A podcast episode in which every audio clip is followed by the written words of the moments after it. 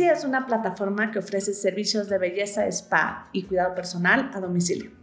Enfóquense en resolver un problema no de una persona, sino de un mercado, a resolver ese problema. Muchas veces creemos que tiene que estar perfecto en la solución, pero con que la entiendan y poco a poco le empiecen a desarrollar y a darle solución a ese problema, creo que es clave. En el episodio de hoy escucharemos la necesidad de tener más mujeres inversionistas en el ecosistema de las startups y también de avanzar capturando oportunidades de valor que hagan del emprender algo que pueda disfrutarse. Ana Ramos es co-founder y CEO de Glitzy. Ella es una mujer empoderada de sus capacidades para realizar disrupción en un sector que poco ha sido explorado en Latinoamérica, como lo es el beauty tech. Una desafiante que tiene la importancia de no romantizar el emprendimiento. Quédate para entender por qué levantar capital debe ser una consecuencia y no una meta. Un saludo a todos los desafiantes. Bienvenidos a este podcast de Soy Startup Latam. Insights, inspiración y educación del mundo del emprendimiento y las startups globales y locales. El podcast del día de hoy es presentado por nuestra Startup Relations Associate, Micaela Crosta, desde Buenos Aires, Argentina. Comencemos.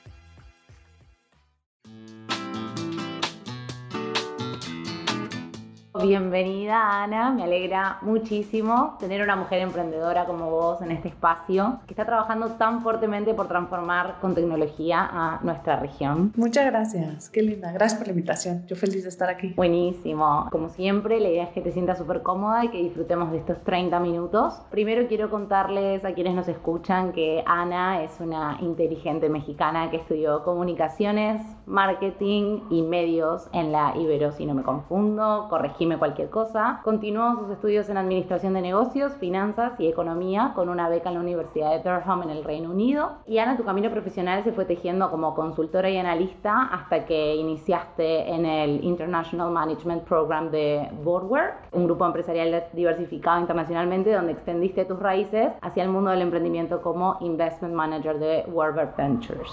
Pero ahora, antes de seguir, Ana, me gustaría que nos hablaras un poquito de vos y que nos contaras quién es Ana y qué es eso que te trae tranquilidad para continuar en este camino tan desafiante. Ahorita, ahorita, ¿quién soy yo en los últimos años? Realmente creo que lo que me define mucho es, pues soy CEO y co-founder de Glitzy y yo sé que el trabajo no te hace quien eres, pero muchas veces como emprendedor, para poder tener una startup y para poder llevarla al nivel que muchos emprendedores soñamos, a veces sí tienes que comer, vivir, respirar, sentir tu startup. Entonces yo diría que esa es, esa es la frase ahorita que me define. Además de eso, pues me considero una persona súper perseverante y creo que eso es clave para este mundo porque el emprendedurismo no es como te lo pintan a veces, que es como puro sunshine y rainbow, creo que es una montaña rusa, ¿no?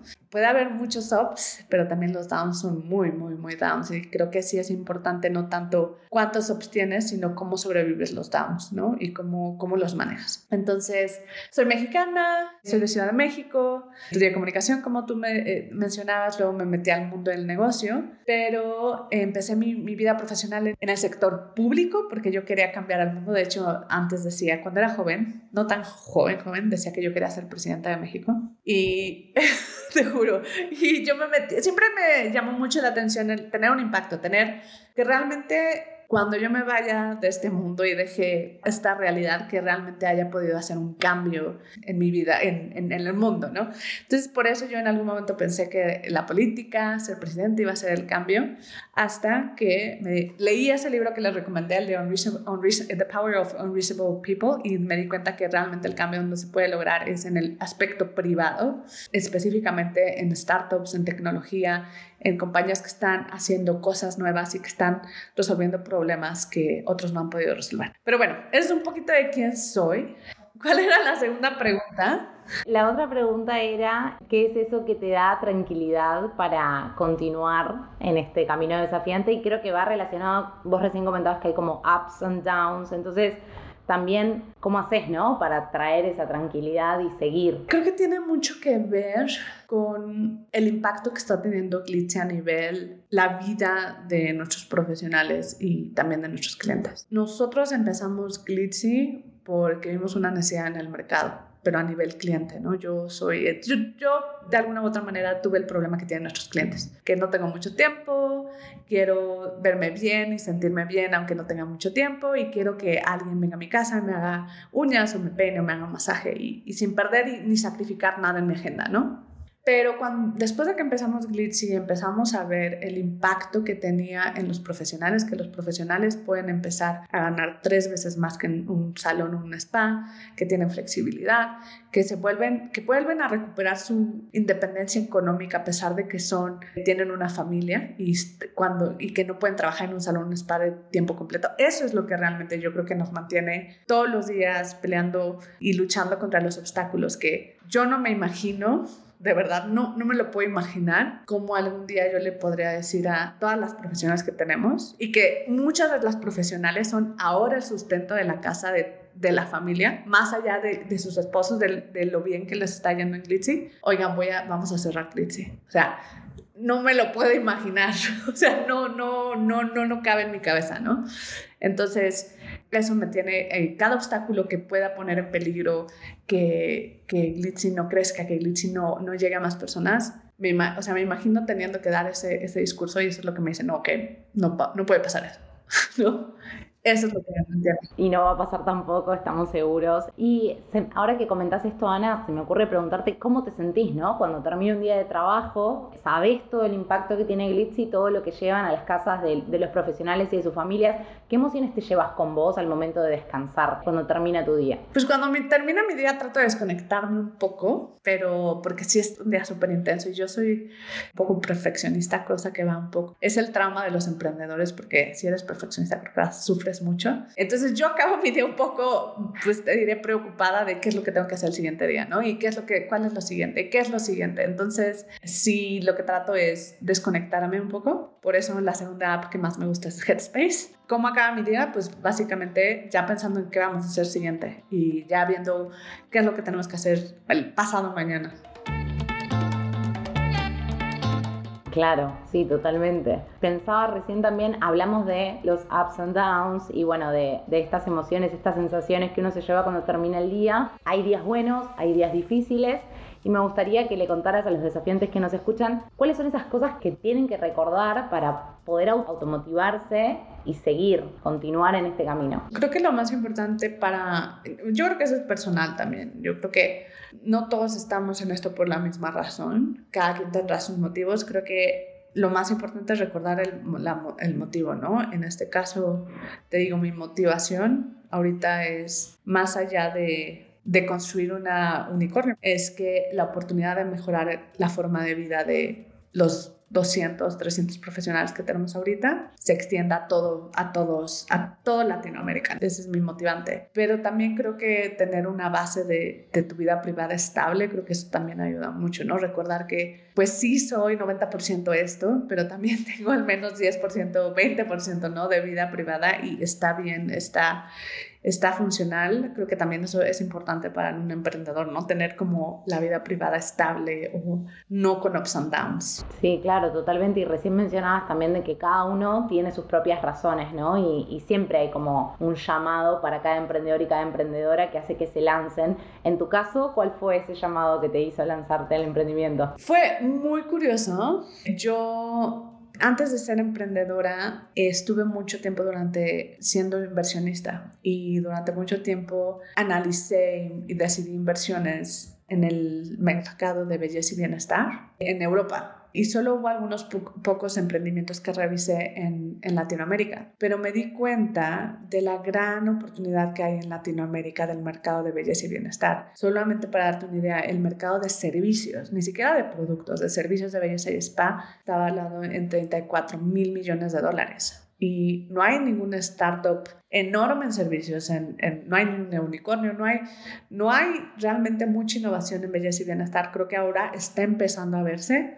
Ahora creo que hay, hay, algunos como B2B marketplaces en producto, en servicios, pero realmente la oportunidad era enorme y nadie la estaba atacando. Entonces yo dije, bueno, o sea, tengo que hacer algo, no me puedo quedar con la... O sea, cuando ves una oportunidad no te puedes quedar así, ¿no? Entonces, eh, bueno, yo no me quise quedar con eso, entonces decidí emprender.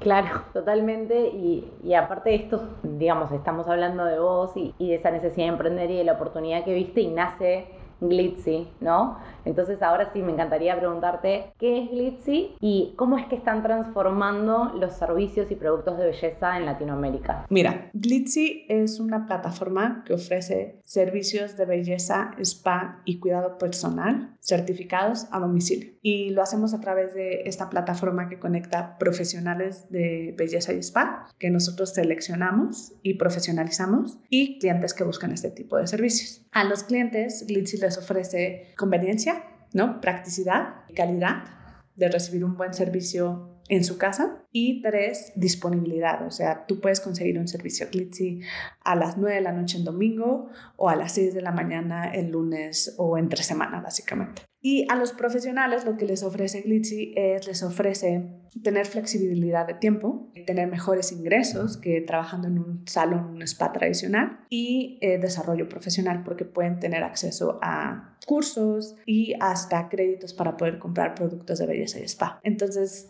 eso es lo que hacemos, estamos enfocados 100% en servicios ahorita. Los únicos productos que manejamos es directamente para darle que los profesionales puedan comprar esos productos para hacer sus servicios, pero nosotros nuestro nuestro negocio es hacer servicios a domicilio, básicamente. Perfecto, buenísimo. Y nos contabas hace un rato también de que ya son más de 200 profesionales, entre 200 y 300 que trabajan en bienestar y belleza construyendo junto con vos Glitzy y nos hablabas recién un poco de esta modalidad de trabajo más flexible, ¿no? Entonces, me gustaría preguntarte de qué manera están transformando su vida con este trabajo justo y flexible y tal vez si tenés alguna anécdota de alguien que haya impactado realmente su vida por trabajar en Glitzy. Hay muchos casos, pero el, el que más me recuerdo ahorita fue de una chica que puso su propio salón de uñas. Y como te digo, no hay regulación, entonces puedes abrir literal tu casa y puedes poner un salón de uñas. Puse un salón de uñas con una amiga y fue mal con la amiga y creo que la, al final la amiga ya como que tuvo unos,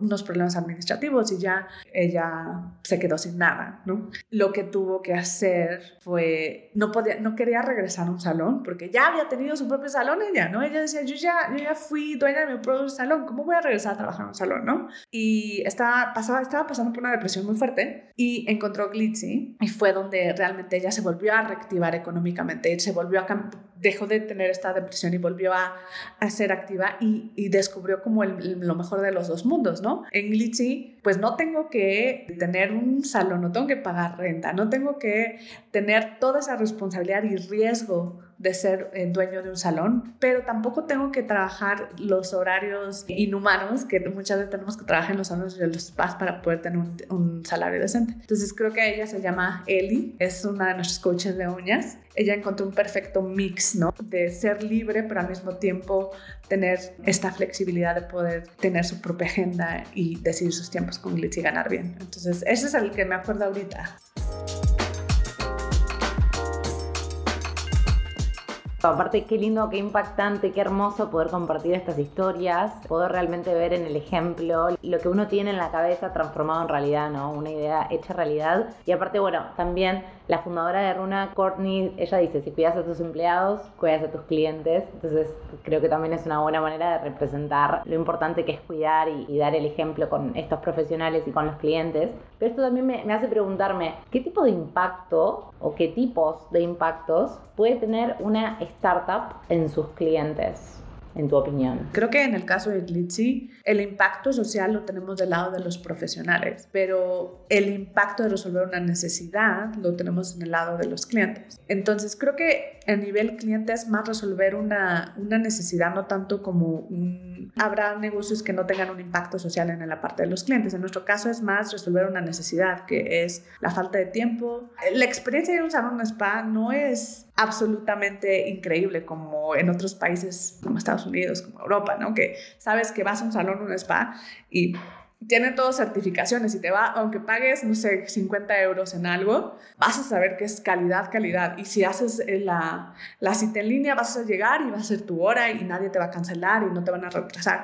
Aquí no es así, es un mercado súper poco profesional y lo que nosotros estamos resolviendo es la parte de ser confiables, ¿no? Vas a tener un, servicio de calidad, vas a tenerlo a la hora cuando tú quieras y no vas a perder tiempo. Vas a poder agendarlo en línea y lo vas a poder recibir en casa y no lo tienes que perder. Básicamente creo que el impacto de, por el lado del cliente yo creo que es más resolver una necesidad, no tanto como social muchas veces, como lo tiene Glitch en la parte de los profesionales, pero más resolver una necesidad de un cliente. Buenísimo, totalmente. Y en el camino de poder hacer todas estas cosas realidad, tener impacto en el cliente, tener impacto en este caso en Glitzy, en, en los profesionales y las profesionales que forman parte de, de la comunidad, sabemos que en el 2021 ingresaron a, con tu equipo a Y Combinator, que bueno, es una súper aceleradora de startups de tecnología estadounidense que también apoya startups en Latinoamérica. me gustaría preguntarte por qué tomaron la decisión de entrar a YC.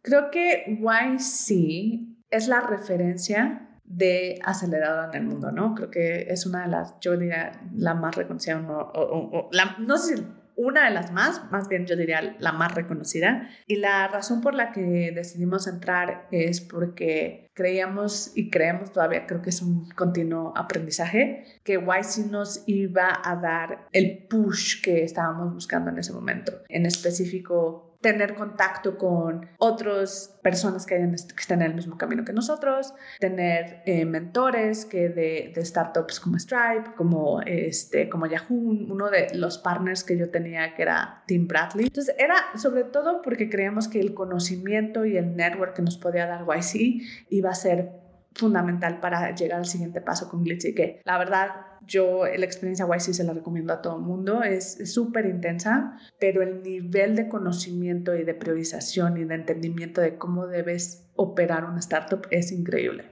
Sabemos, digamos, también por, por haber conversado con un montón de emprendedores que, que el proceso de formar parte de, de la aceleradora es súper intenso, en eso están de acuerdo muchísimas personas, como nos acabas de comentar. Y quería hacerte dos preguntas en particular de este proceso. Para ustedes, ¿qué fue lo más desafiante de ingresar a YC? Y la otra pregunta es, si tuvieran la posibilidad de empezar de nuevo, digamos, de volver a hacerlo, todo lo que es el ingreso a YC, ¿harían algo diferente? Mm, creo que lo más desafiante fue que no entramos a la primera.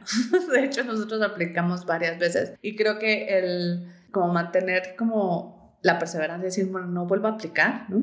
Creo que eso fue como lo más desafiante, porque en sí el proceso es corto, ¿no? Es muy intenso, pero eso es lo más desafiante, como decir, bueno, voy a volver a intentar. ¿Y qué haríamos de nuevo en el proceso?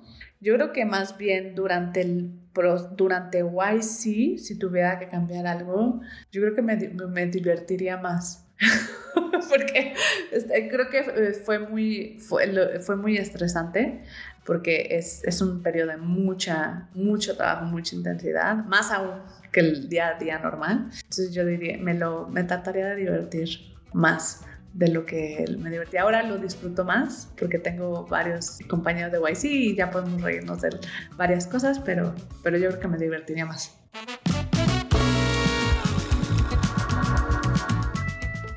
Qué bueno, me encanta eso de, divertirse un poco más. Es algo que, no se escucha tan seguido a veces y es súper importante pasarla bien en, lo que uno hace.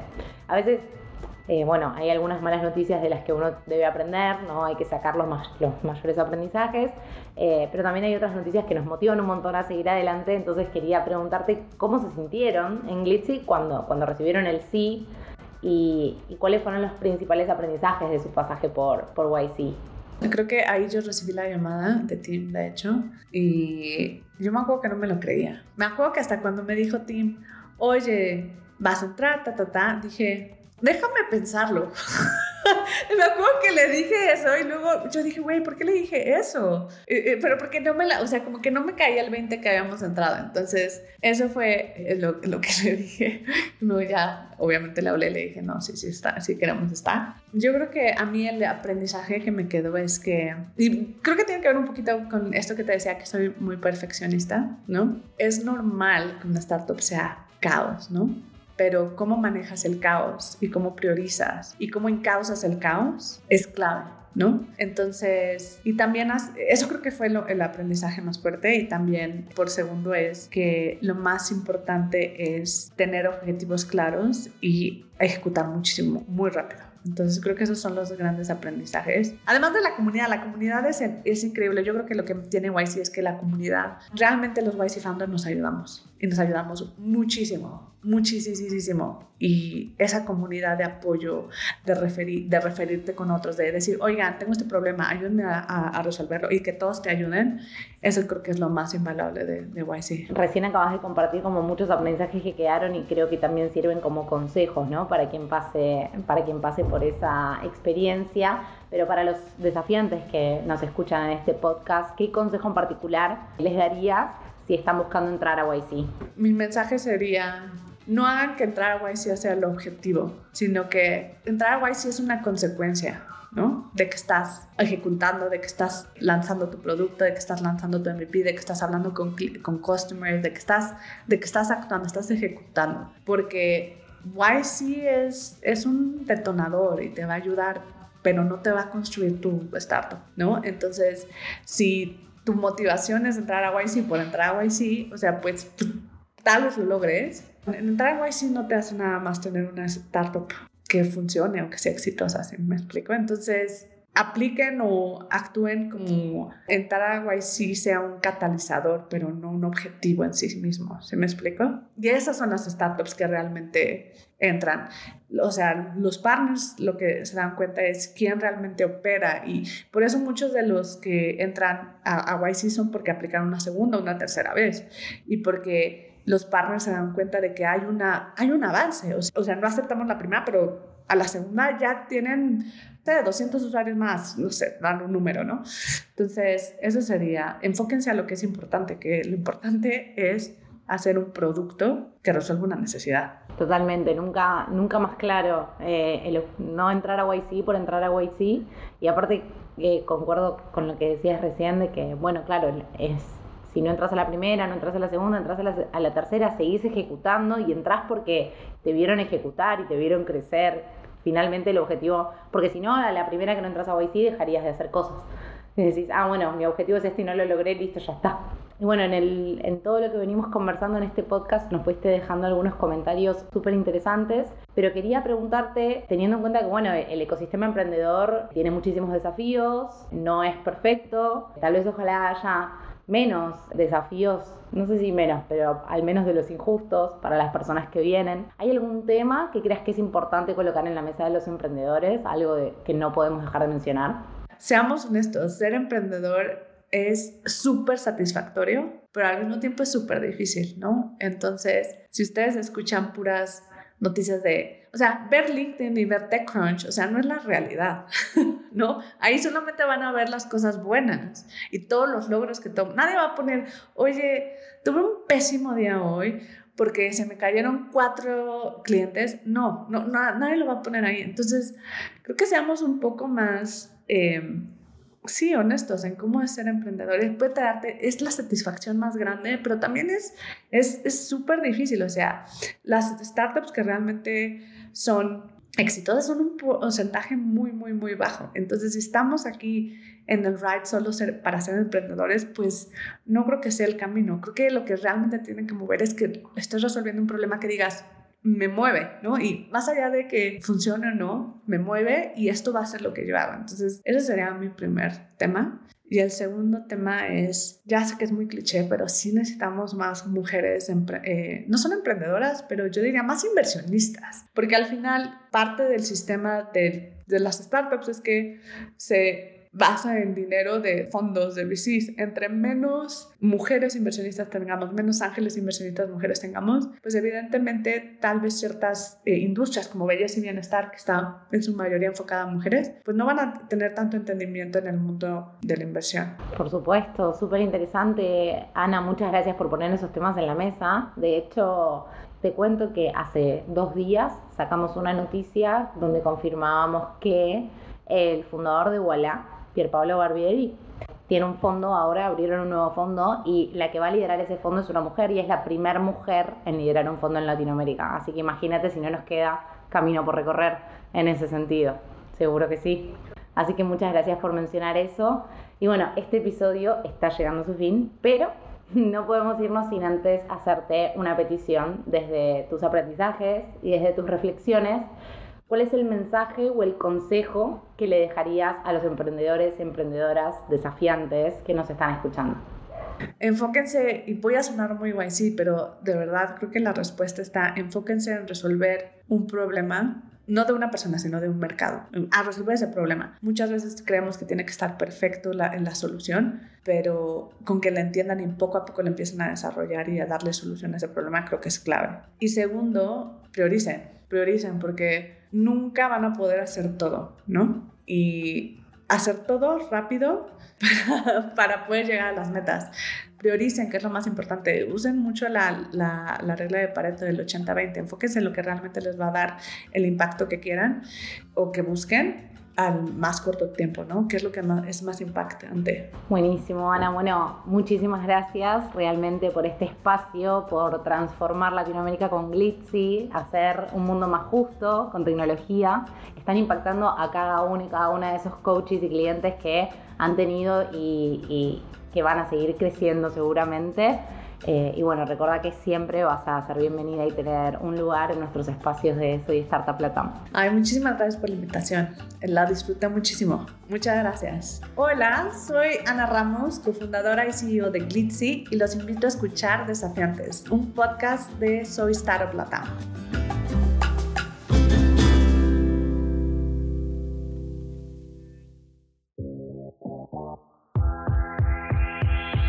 Gracias por escuchar nuestro podcast. Recuerden que fue traído y hecho con amor por Soy Startup Latam.